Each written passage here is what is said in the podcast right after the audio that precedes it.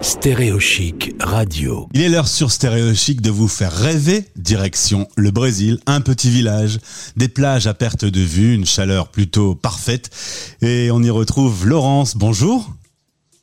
Bonjour. Alors, on se parle aujourd'hui parce que tu m'as contacté par email. Déjà, je veux le souligner. Tous les Français euh, expatriés qui veulent prendre l'antenne sur Stéréochic, la radio est à vous. Il suffit simplement de nous faire un petit mail. gauthier.stéréochic.fr Et comme Laurence, vous vous retrouverez avec nous euh, à l'antenne. Laurence, toi, tu es originaire de Cannes. Tu travaillais euh, dans un domaine qui te plaisait, mais un jour, t'en as eu un peu ras-le-bol. Là, je te cite. C'est ça. Euh, J'étais responsable administrative et commerciale pour une créatrice de parfums, donc euh, ça a été très prenant. C'était un boulot très sympa et euh, euh, beaucoup de responsabilités, beaucoup de stress aussi.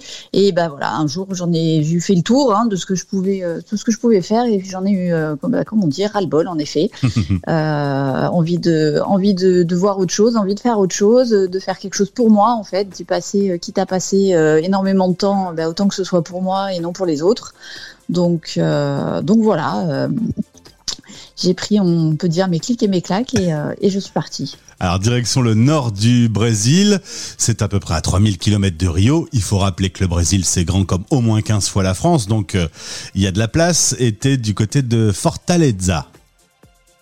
C'est ça, je suis dans un petit village, deux heures de route au sud de Fortaleza, un petit village de pêcheurs euh, bordé par deux fleuves, euh, avec des grandes plages immenses, désertes, euh, un petit paradis, paradis du kite aussi, puisque c'est une région qui est très vantée, de juillet à janvier. Donc voilà, une petite ambiance sympa à la brésilienne.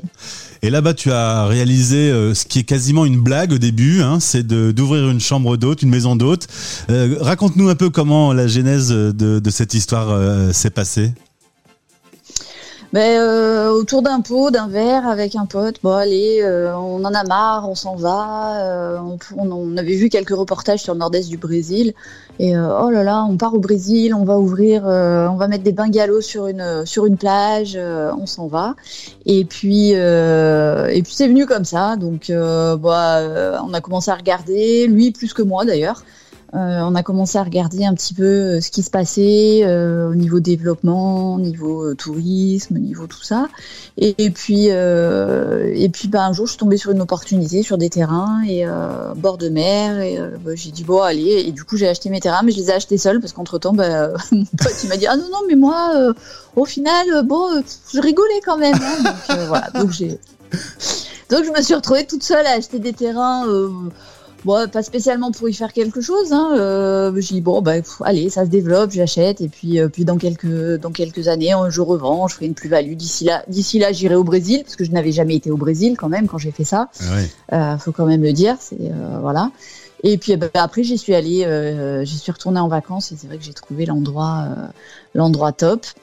Et puis et puis voilà, puis de fil en aiguille, bah, le jour où j'en ai eu vraiment marre, je me suis dit bon bah bon bah allez Banco, euh, t'as des terrains, vas-y fais quelque chose, euh, installe-toi là et, euh, et profites-en. Et aujourd'hui tu m'as dit je n'ai pas de regrets, j'ai une vie euh, tranquille.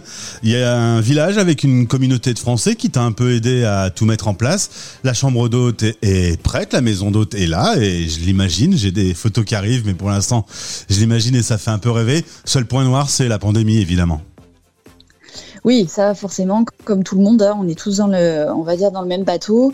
Euh, j'ai ouvert six mois après, il a fallu, euh, bah voilà, c'est arrivé ce qui est arrivé. Mmh. Donc, euh, bah forcément, ça a été un petit peu compliqué. Ça allait toujours un peu, bah, parce que bah, le Brésil est toujours en ligne de mire euh, des autorités, un petit peu de l'Europe. On va mais bon, chose, ça, je pense que ça va, ça va changer euh, rapidement puisque bon, bah, maintenant, euh, on voit qu'ils ouvrent déjà euh, aux vaccinés tout ce qui est en zone rouge, donc on a bon espoir pour que ça, ça aille mieux.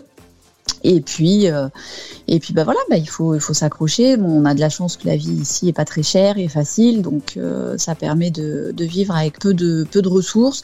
Euh, J'ai quand même réussi un petit peu à bricoler, on va dire, hein, euh, avec quelques Français qui étaient déjà euh, ou au Brésil ou en Amérique du Sud en général et qui déjà voyageaient, donc étaient moins, subissaient moins les contraintes des blocages de l'Europe. Ouais. Et puis bah voilà, bah maintenant on attend que ça redémarre quoi.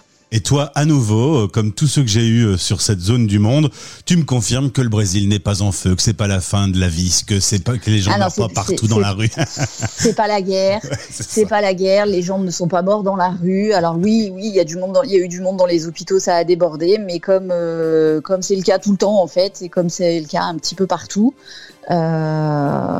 donc euh, donc non, c'est pas la guerre au Brésil. Est-ce que tu sais pourquoi on a justement depuis l'Europe ce point de vue comme ça? Est-ce qu'on est juste peut-être jaloux que ça soit un très très beau pays? Parce que à chaque fois qu'on on a des informations, qu'on voit des informations dans les médias français, ah, les titres sur le Brésil, ils sont incroyables. Et à chaque fois que j'ai quelqu'un sur le terrain, on me dit tout à fait l'inverse.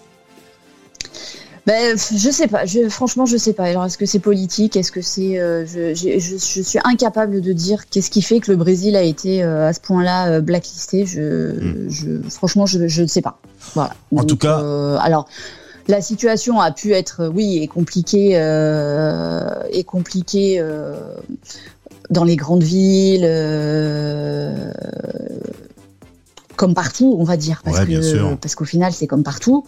Mais euh, Là où tu te trouves, c'est tranquille, quoi. C'est une belle plage. bah tu, voilà, tu me les dis d'ailleurs, il a- les petits villages, tout est dehors, tout est aéré, tout se fait dehors.